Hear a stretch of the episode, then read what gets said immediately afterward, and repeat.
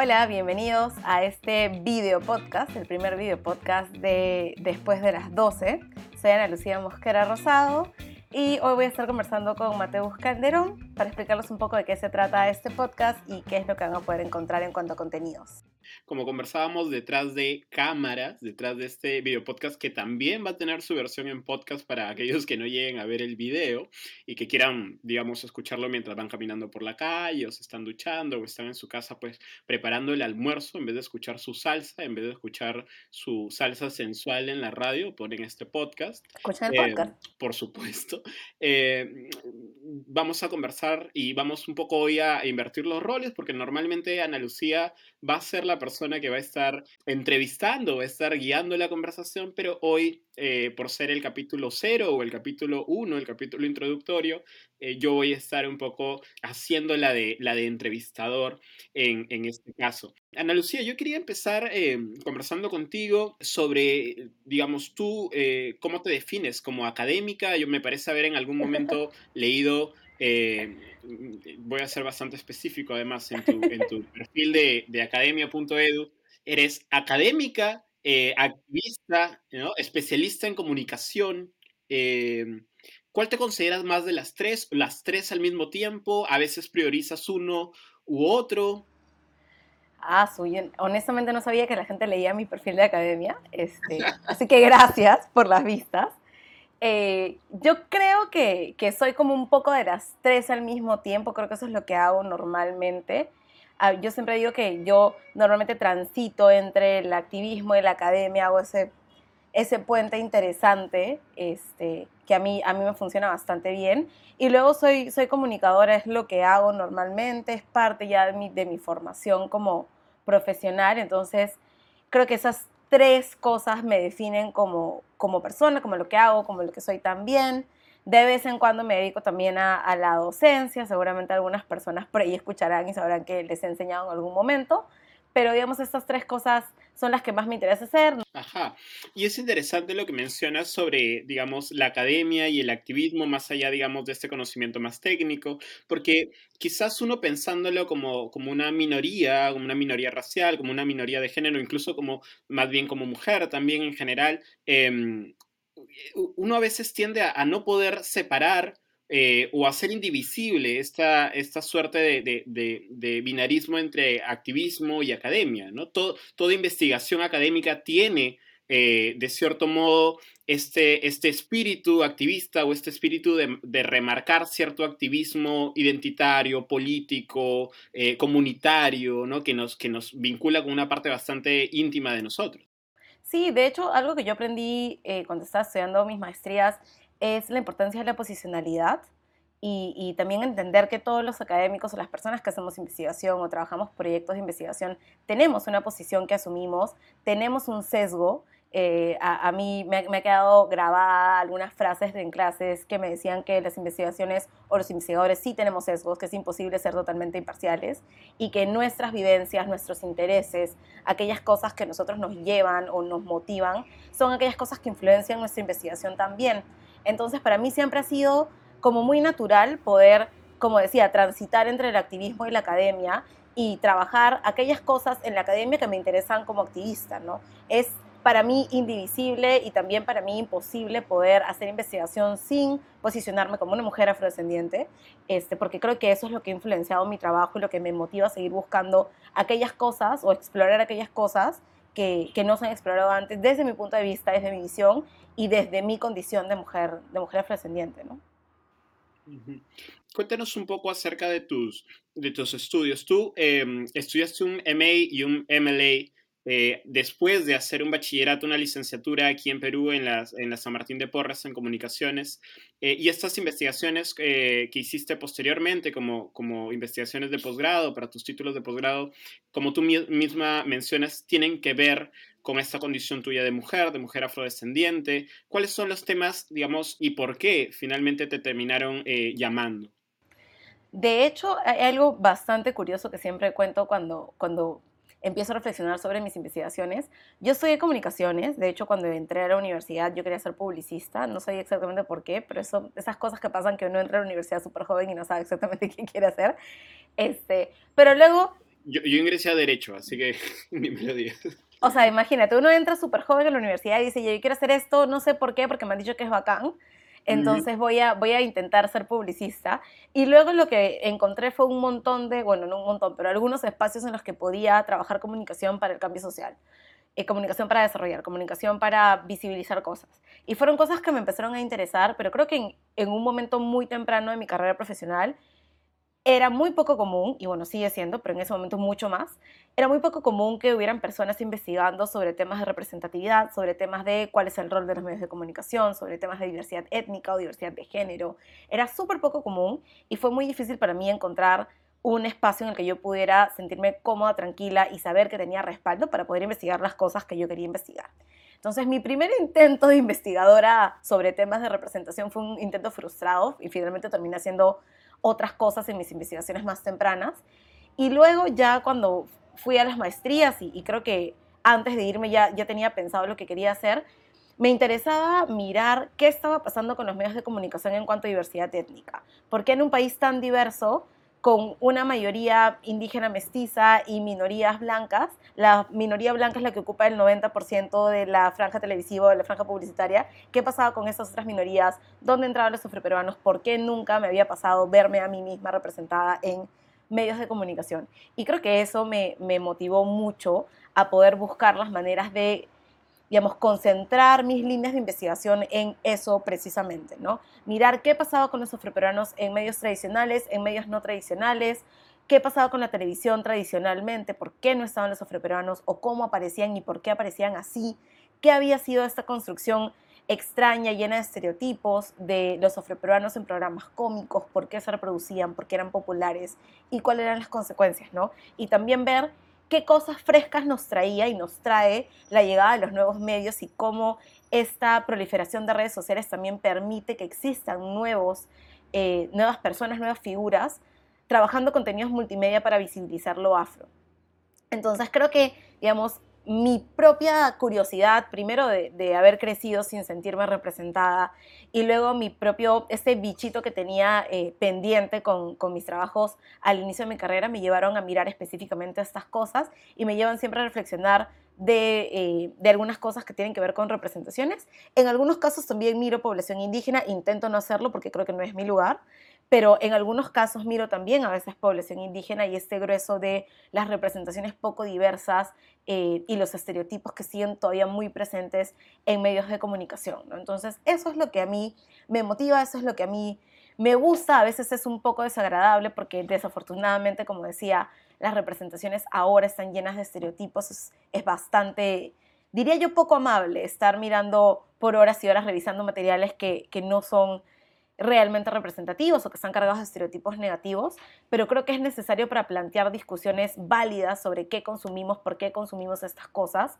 y cómo se han construido estos sujetos que forman parte de la otredad en los medios de comunicación, ¿no? porque es importante mirarles.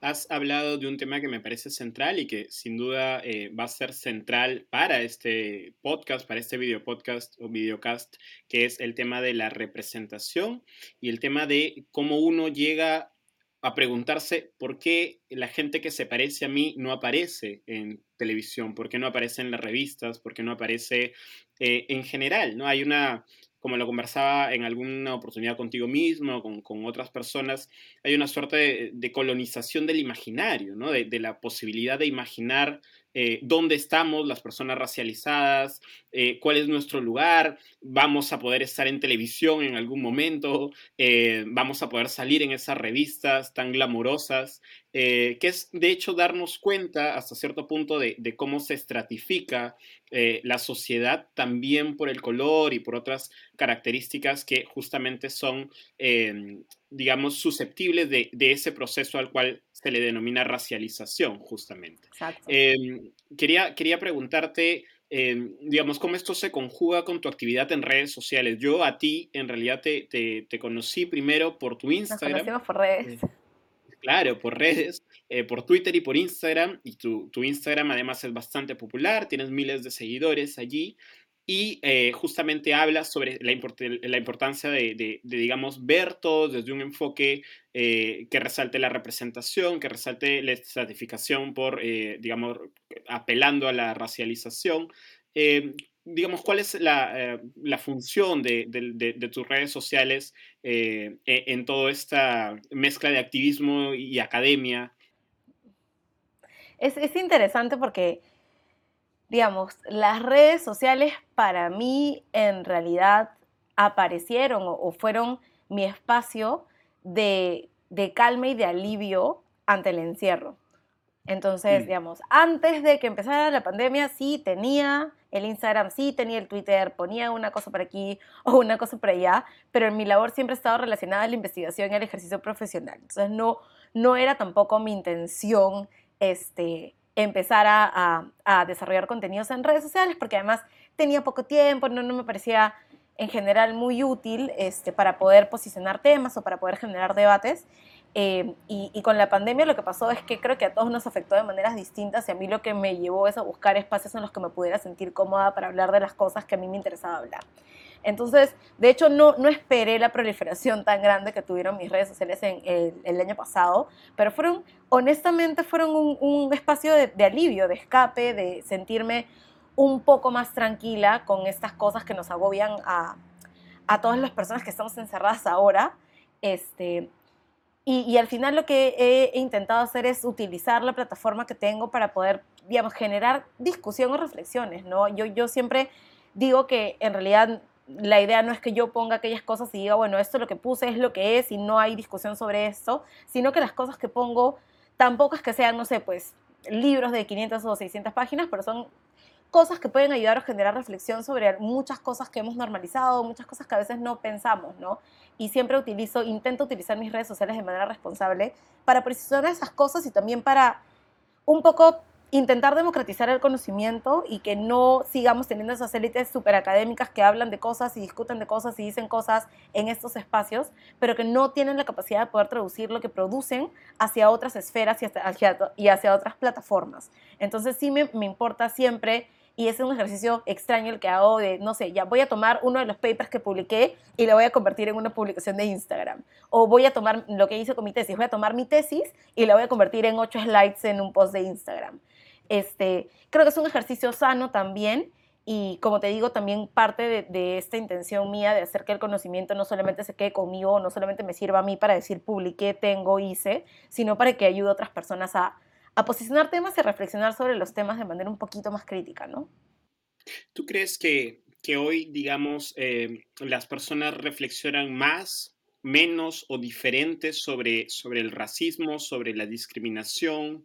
Em, sobre la racialización, sobre la identidad. En algún momento hablábamos de que, por ejemplo, eh, George Floyd, ¿no? el asesinato de George Floyd dio paso a una suerte de ola, ¿no? de, movimiento eh, antirracistas con sus bemoles, por supuesto, con sus, con sus subidas y bajadas, con sus virtudes y vicios eh, y con sus discusiones bastante interesantes también en Latinoamérica. Sí, de hecho, yo creo que ahora las personas reflexionan diferente sobre estos temas, ¿no? Creo que al menos se ha abierto la posibilidad de discutir estas cosas. Hace algunos años era imposible tener alguna discusión o establecer un diálogo en estos temas. Eh, había muchísima negación, había muy poca apertura a poder querer realmente oír y tener una mirada crítica hacia estas cosas. Creo que lo de George Floyd eh, fue un momento detonante. Yo sí he hablado algunas veces sobre esto y creo que es, es importante lo que pasó con él porque además generó un movimiento mundial, ¿no? donde tú puedes ver efectivamente que la racialización afecta a muchas personas en muchas otras partes del mundo, ¿no? Y que no solamente es un movimiento que nace en los Estados Unidos y se queda en los Estados Unidos, sino un movimiento que repercute y que lo que ayuda es a que muchas personas y muchos colectivos racializados eh, visibilicen cosas, posicionen temas y abran discusiones para entender los impactos del racismo en sus distintos países, ¿no? Entonces creo que hay una apertura, sobre todo por las generaciones más jóvenes, eh, para poder pensar estas cosas de manera crítica. Y creo que todavía estamos en una etapa muy, muy, muy inicial de las discusiones. Creo que hay muchas cosas por decir, hay muchas cosas por discutir. Eh, y, y creo que hay mucho potencial, pero sí creo que aún apenas estamos empezando a, mirarlo como un tema serio, como un tema que merece tener atención como un tema que sí tiene impacto en muchas de las cosas de nuestras vidas que, que a veces damos por sentado, o que a veces normalizamos o justificamos como, como las cosas que deben ser así. Eh, creo que hay oportunidad, creo que hay mucha oportunidad en ese sentido para seguir hablando de estas cosas. Una, eh, digamos, un académico o una académica que, que, es racializado, que es racializada y que ha tenido el privilegio, la oportunidad de asistir, digamos, a, a, una escuela superior, eh, cosa que, por ejemplo, en los afrodescendientes no ocurre con la frecuencia que debería ocurrir. Em, ¿Tú crees que tiene una responsabilidad? Es decir, hay una responsabilidad en, como, como tú mencionaste hace un segundo, quizás ir más allá de la academia, democratizar el conocimiento, tomar posición? Yo siento que yo sí tengo una responsabilidad y creo que es una responsabilidad muy grande. Creo que eh, soy una persona que ha sido muy privilegiada. Yo, y lo, he contado abiertamente en algunos momentos, yo cuando entré en la universidad pensé encontrarme muchas más personas afrodescendientes porque para mí era normal que terminaras el colegio y fueras a la universidad. Nunca se me ocurrió que iba a ser la única persona de mi promoción. Nunca se me ocurrió que no iba a encontrar absolutamente nadie más que se viera como yo hasta después de algunos ciclos. Este, porque claramente, digamos, yo había vivido en este mundo en el que para mí era totalmente común eh, que hubiera esta, esta línea de vida o este, digamos, camino de vida y no habría ningún tipo de cuestionamiento que tuviera que ver con quién yo era o cuál era mi identidad. Este, entonces, cuando realmente uno se da cuenta que efectivamente tu posición es privilegiada, que tu vida o tu trayectoria de vida es una excepción y no la regla, te das cuenta que efectivamente hay un deber y una responsabilidad asumida, adquirida, eh, en poder, uno, intentar hacer algo para visibilizar estas cosas y dos, en intentar devolver a la comunidad. Yo siempre pienso en una lógica comunitaria porque yo me formé en el activismo y a mí el activismo me ha dado muchísimo. Eh, y pienso que en ese recibir mío está la responsabilidad de dar y de devolver también. Y creo que sí es una, una responsabilidad interesante eh, el poder generar productos o hacer cosas o tener acciones que puedan ayudar a devolver hacia la comunidad e impactar a la comunidad de manera positiva, ¿no? Eh, y, y, creo que todas las personas, como bien decías, que hemos sido privilegiados de acceder a educación superior, de tener maestrías y de estar en este pequeño porcentaje de personas afroperuanas que realmente lo logran. Eh, tenemos, tenemos una responsabilidad por nuestra comunidad, eh, eh, con las personas que están cerca de nosotros y también con las nuevas generaciones para, para que no sea más una excepción, ¿no? que, que, empecemos a, a, generar cambios reales. Hemos hablado hace un segundo de, de privilegios. yo quería quizás preguntarte por el nombre del programa. hay mucha gente que no lo entiende. Yo, ¿Tú dirías que es un privilegio no entender el nombre del programa? Bueno, y aquí, por supuesto, vamos a explicar para aquellos que, que, que no lo entienden. Quizás tengas un mensaje para ellos. definitivamente. De hecho, este, como para hacer un resumen del proceso del nombre del programa, creo que fue lo que más nos costó. Nosotros nos reunimos antes para hacer la lista de nombres, eh, perdón, la lista de, de, temas y salieron un montón de temas. De hecho, tenemos un montón de cosas porque sabemos que todo está por decirse. Y luego lo, lo, más difícil fue pensar en el nombre, porque no sabíamos exactamente qué nombre ponerle, no sabíamos si hablar específicamente de algo que me representara a mí, de algo que representara los temas que queríamos hablar, pero igual como los temas son súper amplios y no giran necesariamente eh, alrededor de una sola cosa en específico, nos parecía como que no le encontrábamos el, el, el truco y estuvimos varios días pensando. Este, yo estuve obviamente hablando con mis amigos, hablando con mis amigos, preguntándoles, diciéndoles, oye, mira, tengo esto, ¿qué les parece? Y de hecho, una lluvia de ideas que, que, tuve el lunes, me parece, con una de mis mejores amigas, estábamos pensando en qué son estas cosas, o digamos, qué es aquello que siempre hemos escuchado, que siempre nos han dicho. Y empezamos a hacer una, una lluvia de ideas en un papel, diciendo, ya, a mí me han dicho esto, a mí me han dicho lo otro, a mí me han dicho un montón de cosas. Y luego mi amiga me dice, escúchame, hay que hacer algo con las 12. Y obviamente cuando de hecho se los planteo a algunas personas, habían algunas personas que me decían, pero no entiendo en realidad qué tienen que ver las 12 del día, la noche, la mañana. Y, y de hecho le, le, puse al podcast después de las 12, porque hay un dicho muy común eh, que hemos escuchado probablemente todas las personas afroperuanas, y si no lo han escuchado, felizmente no, Eh, pero un dicho muy común que, que dice que los negros piensan hasta las 12.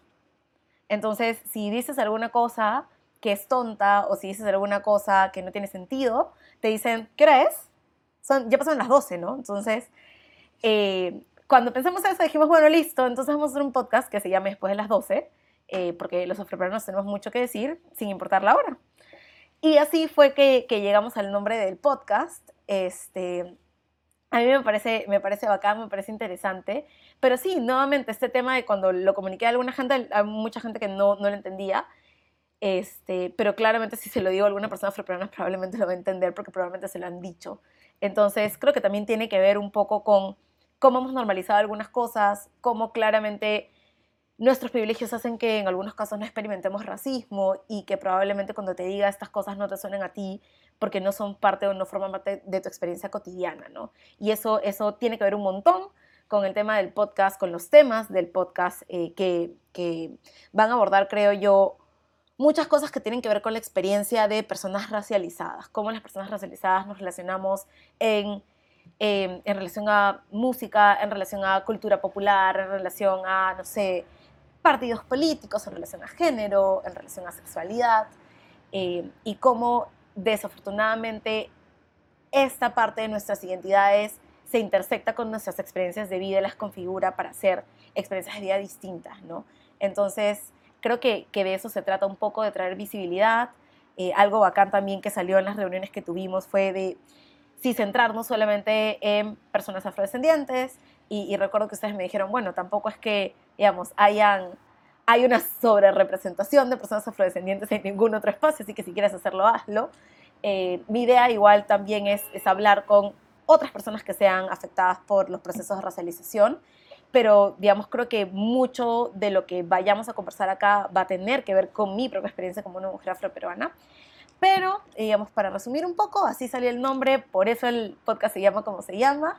Ese es el truco, eso es lo que tiene que ver con las 12 y probablemente haya algún programa donde hablemos de estereotipos o de frases comunes que se le dice a las personas racializadas también para hablar de eso, ¿no? Aprovecho el momento, quizás eh, alguien que esté viendo el, videocast ahora quiera com comentar, digamos, ¿no? Poner en los comentarios pueden dejarlo abajo en los comentarios, eh, digamos, al, algún, algún tipo de, de experiencia que haya tenido y que cuando la ha contado nadie más ha empatizado con eso, ¿no? Que es algo que también pasa mucho, ¿no? Con las personas oh, racializadas. Eh, o que quizás lo han visto como, ah, estás exagerando, ¿no? O no es para tanto, ¿no? Eh, o tienes que tener autoestima. Hay que, claro. hay que tener autoestima. Claro, esa es la, la típica, ¿no? La es típica. Una cuestión, es una cuestión de autoestima, sí, Sí, en algún momento yo le conté una experiencia a un taxista, me acuerdo, y el taxista me dijo, bueno, sí, lo que pasa es que los peruanos tenemos baja autoestima, pues. Y esa, amigo, bueno. Suele pasar, es que tienes que quererte un poco más. Uh -huh. El problema es que tú tienes que quererte un poco más. Sí, me ha pasado, me ha pasado. Claro, eh, es, es, pasa y es, y es bastante doloroso, ¿no? Creo que sí. otra vez cualquier persona racializada eh, puede, puede empatizar o puede al menos reconocer, si es que no empatizar, que, que estas vivencias ocurren y, y, marcan, ¿no? Tienen una, uno no olvida, eh, o no olvida en cualquier caso tan, tan fácilmente este tipo de, de experiencias, ¿no? Eh, una de las cosas que en algún momento eh, conversábamos también con, con, muchas personas, contigo misma, era eh, esa pregunta que, que, que, muchas personas racializadas eh, o, o, que quizás surgen en conversaciones, que es en, cómo, en qué momento uno se da cuenta de, de, su color, ¿no? De, de, su color. Y no solamente, no hablamos, por supuesto, de, de, verse al espejo y ver que la piel es de un color, sino el, la color, por ponerlo de algún modo, ¿no? El, el, el componente eh, político, el componente de, de, acción, digamos, en la sociedad, de sociabilidad, que tiene eh, cierto color de piel, ciertos rasgos físicos, cierta forma de hablar, cierta, otra vez, ciertos rasgos que lo configuran a uno como un sujeto o una sujeta racializada. Exacto.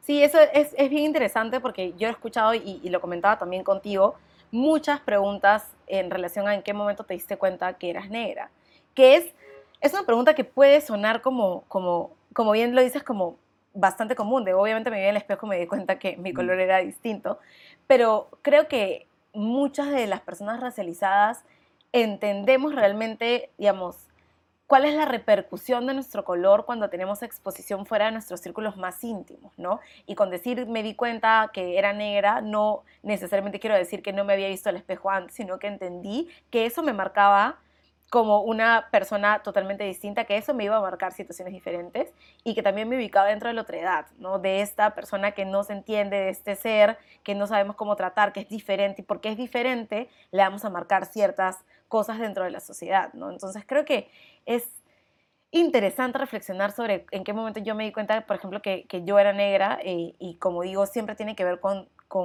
salir de tu espacio íntimo, salir de tu familia, salir de, no sé, tus amigos, salir de, de, los espacios donde uno se siente segura y darse cuenta que efectivamente lo que es normal para ti en tu casa, lo que es normal para ti en tu familia, no es normal, entre comillas, en otros espacios, porque hay personas que no están acostumbradas a tu normalidad y estás marcado como otro, no como otra. Y luego tienes todas estas experiencias que se derivan de este, esta, este marcarte como, como una persona diferente, ¿no? Entonces, eh, nuevamente volviendo al tema de, los privilegios, creo que muchas veces hay muchas personas que pasan toda su vida sin despertar o sin enfrentarse con las consecuencias de la racialización, ¿no? y, claramente estas personas no tienen una, una mirada desde lo personal, pero tampoco una mirada crítica hacia cuáles son los reales efectos del racismo en, en, una sociedad como la nuestra, ¿no? Porque claramente no han estado expuestos a él, porque no han estado marcados por él, porque sus vidas no han sido diferentes o sus caminos de vida no han sido determinados por cómo se ven. Eh, y me parece que es, es válido y, y obviamente es totalmente justificable, pero también creo que es necesario involucrarnos en esta mirada a las otras personas, a sus experiencias y a cómo les afecta antes de quitarle legitimidad a un problema que es real y que se impacta en la vida de muchísimas personas, ¿no? Antes de decirle a una persona que tengas más autoestima o que en verdad no es un problema tan serio, creo que hay que reconocer si hemos pasado por estas situaciones o si hemos vivido en un espacio privilegiado en el que nuestro color de piel no tiene ninguna influencia en nuestras vidas, ¿no? Hay una, tú, recordarás esta escena de una entrevista que le hacen a Victoria Santa Cruz, ¿no? Eh, en la cual ella bastante conocida, en la cual pues ella cuenta este momento en el cual llega una niña nueva a su barrio, ¿no? A, a jugar y toda la dinámica, digamos, de la racialización se activa en ese momento y ella siente este, digamos, rencor, rencor étnico súper fuerte, ¿no? También como ella dice, ah, en ese momento yo, pucha, quería... Voy a contar una cosa que está ligada, para los que han escuchado mi poema Me gritaron negra, está ligada a algo que me sucedió cuando como digo, mi poema tenía siete años apenas, digo, cinco años apenas. Así en La Victoria, en donde vivía, en Sebastián Barranca, las chicas eran todas mestizas, yo era la única negra, y me acuerdo que en una oportunidad se muda, viene a vivir aquí al barrio una familia muy blanca, la chiquita era gringuita. Y cuando salgo yo a jugar, la gringuita me mira y dice, si esa negrita juega, yo me voy. Bueno, digo yo, esta acaba de llegar y ya está poniendo reglas. ¿Cuál sería mi sorpresa cuando mis amigas me dicen, vete Victoria? ¡Ah! Una puñalada es una caricia comparada con aquello que me pasó. Es un momento que Es, es duro, ¿no? Y que además uno otra vez puede identificar muy bien, ¿no? En su vida, ese momento en el cual, eh, digamos, esas dinámicas de, racialización se activan con consecuencias eh, psicológicas y hasta físicas, por supuesto, eh, muy duras. Y fue muy doloroso. Y nació en mí una cosa de revancha terrible, porque a partir de ese momento empecé a odiar a odiar que si alguien me hubiera puesto una ametralladora iba a matar blancos. Felizmente nadie me la puso. sí, de hecho, es, es, siempre pienso en ese video y, y como ella dice, en ese momento me di cuenta que era negra. Y no es que necesariamente me haya dado cuenta en ese momento de mi color de piel, sino de lo que eso implicaba. Yo no sabía que era negra. Cuando digo no sabía que era negra, no estoy hablando del color, sino de lo que eso implicaba. Eh, y nuevamente hablando del espacio íntimo, ella tenía un círculo íntimo, tenía un barrio, tenía unas amigas, y ese era su espacio de protección, era un espacio en el que ella se sentía segura. Cuando se, digamos, se quiebra ese espacio, se altera la dinámica de ese espacio y entran personas nuevas, es donde se marca la diferencia, donde ella entiende que efectivamente ese espacio va a ser su espacio seguro y es, digamos, únicamente su espacio seguro, pero fuera de ese espacio va a enfrentar muchas cosas que tienen que ver con el color de su piel y cómo ella es racializada como una niña negra y bueno, luego como una mujer negra. Pero, ¿qué pasó? ¿Qué pasó? Y por eso repito, y por eso mi mensaje. Por momentos yo decía que seguía viviendo y seguía creciendo. Decía, qué fuerte soy porque odio. Y lo grande del caso es que había algo dentro de mí que no decía nada y yo sabía que estaba mintiendo. Entonces, hoy sé quién soy. Hoy nadie me puede insultar. Y hoy sé qué cosa es compartir. Y hoy sé que tenemos un compromiso. El compromiso empieza con uno. El que no es leal consigo mismo no puede ser leal con nadie. Entonces, digamos, ese momento es como, es como un breaking point para mí cuando lo veo siempre, o sea, lo he visto muchas veces, pero cada vez que lo veo es como que se me escarapela la piel porque es muy fuerte entender cómo esa dinámica funciona. Y como te decía, he escuchado muchas veces esta pregunta, he escuchado muchas veces la respuesta y todas las respuestas coinciden en estos espacios de interacción que en realidad deberían ser espacios donde haya respeto, donde haya valoración de los demás, teniendo en cuenta que somos un país súper diverso con muchas personas de muchos orígenes, pero que no necesariamente lo es porque hemos marcado como normal o como proxy este, esta idea bastante estereotipada de qué es lo que está bien o qué es lo que está correcto y qué pasa con todas las otras personas que existimos por fuera de estos márgenes, ¿no? Entonces, hay un montón de cosas que hablar sobre eso, hay un montón de cosas que cuestionarnos, este, y, creo que también hay que invitarnos a mirar eh, este tema desde, desde la alteridad, desde estas dinámicas interétnicas, si le quieres llamar así, y cuáles son esas implicancias para las personas racializadas. Y creo que, bueno, vamos a adelantar aquí algunas cosillas, seguro, de, de los temas, pero eso es precisamente de lo que va a girar también este, este podcast, este video podcast. Sí, de hecho, tenemos un montón de temas, la verdad, este, cuando, cuando nos reunimos para ver algunos temas, y dije, probablemente vamos a tener como que un adelanto de los próximos dos o tres meses y terminamos en una lista larguísima de temas para discutir. Este, que se atraviesan y se intersectan entre ellos, que están relacionados y que tienen que ver nuevamente con la experiencia de la racialización, pero también con experiencias muy, muy afros, muy, este, muy mías. Hay muchas cosas de las que vamos a hablar, vamos a hablar mucho de esta intersección entre raza y género, qué pasa con, con esta intersección, cómo vive el feminismo, cómo vivimos el feminismo las mujeres afroperuanas, este, cómo nos afectan estas cosas, qué pasa con los partidos políticos, qué pasa con el funcionamiento del Estado, nos ven, no nos ven, eh, somos sujetos realmente importantes dentro de la construcción de planes de gobierno o de los discursos este, de las personas que ahora están intentando ser nuestro, nuestro, nuestro próximo presidente. Eh, hay cosas que tienen que ver con música afroperuana, mirar dentro de la música, una fuente, diría yo, bastante rica e infinita de historia, de memoria histórica, de cultura viva. Hay cosas que también van a tener que ver con cómo hablar con niños o con niñas sobre temas de discriminación, sobre temas de diversidad, cómo educar a nuestra niñez racializada, cómo trabajar con, con ellos. Va a tener muchas personas que me van a estar acompañando a lo largo de estos episodios y que creo que, van a poder balancear un poco la discusión para que además esto no sea un monólogo mío hablando de las cosas que a mí me parecen, sino tener a muchas otras personas que nos pueden traer eh, algunas cosas importantes a la discusión. Van a haber algunos crossovers también y de hecho eso me tiene súper emocionada porque yo soy súper fan de todos los podcasts de comité. Vamos a tener crossovers con el podcast de género, vamos a hacer crossovers con el podcast de, de Marisol Cuellar, una politóloga, y por supuesto vamos a tener un crossover con voceras, este, porque soy vocera también, entonces eh, ya, ya lo conversé con las chicas, están contentas y dicen que obviamente por supuesto. Eh, pero sí, creo que hay, hay muchos temas, no sé en verdad cuándo vamos a terminar con nuestra larguísima lista de temas, eh, porque nuevamente hay muchísimas cosas por decir, muchísimas cosas que nunca se han dicho, muchísimas cosas que no se han conversado y creo que esa es la oportunidad perfecta para poder para poder traer estos temas, para traer mi voz, pero también para traer las voces de otras personas que han venido trabajando incansablemente eh, por, por luchar y por erradicar muchas cosas que tienen que ver con discriminación y con racismo y promover una diversidad crítica y, una, un real diálogo interétnico entre culturas que nos pueda favorecer a todos acá. Yo te agradezco, Ana Lucía, ya vamos terminando. Hemos em, hablado demasiado. Sí, estamos ya allí.